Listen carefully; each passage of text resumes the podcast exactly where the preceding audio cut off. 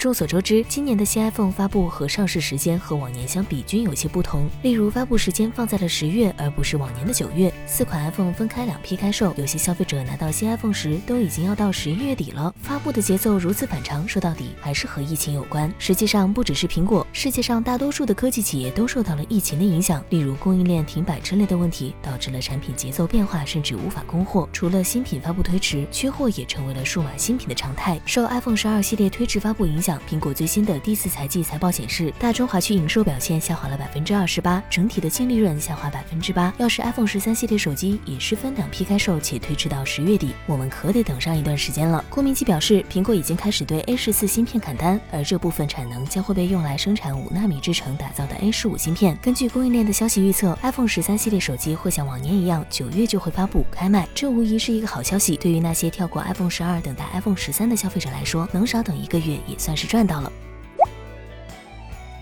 iPhone 十二系列机型最早开卖的日期是十月底，最迟是十一月的上旬。但由于产品缺货，能够第一时间买到的 iPhone 十二系列机型的消费者并不多。假设 iPhone 十三系列手机会在九月十三日前后发布，且一个星期后开卖，那么算起来，iPhone 十二系列作为新机的周期也就十个月左右。再加上开售早期的缺货情况，可以推测 iPhone 十二系列手机的整体销量可能没有我们想象中的那么出色，甚至和降价后的 iPhone 十一系列相比，也不会有太明显的优势。作为苹果旗下首款五 G 智能手机，iPhone iPhone 十二在体验。上并不完美。首先，虽然加入了五 G 支持，而且更换成高通的基带，但可能由于天线的性能和内部空间的设计，iPhone 十二全系产品的信号表现依然无法和安卓阵营的头牌产品相媲美，偶尔还是会出现网络不畅或者网速较慢等情况。其次，因五 G 加入而带来的副作用，iPhone 十二并没有太好的解决办法，续航表现比较勉强，机身散热能力差，处理器容易降频，这些问题让 iPhone 十二系列手机成为了硬件参数出色，但综合体验比较一般的产品，颇有些当年 iPhone 三 GS 的影子。虽然说。iPhone 十二系列手机有划时代的意义，但也不妨碍我们把它认为是一款妥协较多，而且带有过渡性意义的产品。在消费数码电子行业，总有一种观点认为，第一代的新品总是不完美，而如今 iPhone 十二确实出现了类似的迹象，大家都在期待第二代五 G iPhone 会不会变得更好。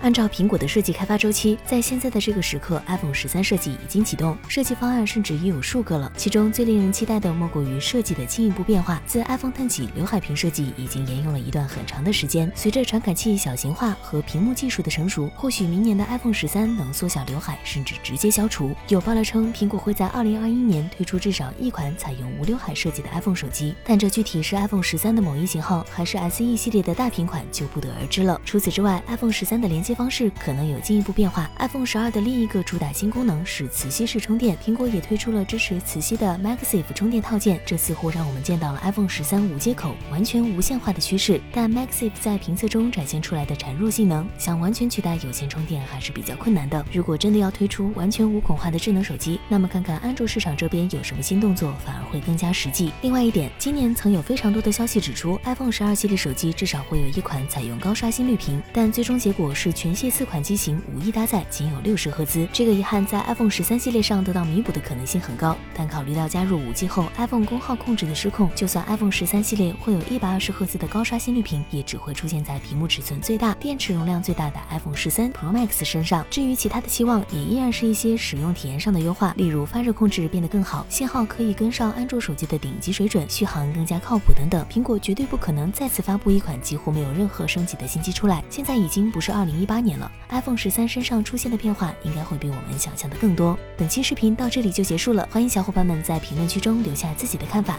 也别忘了给个一键三连支持一下。我们下期再见。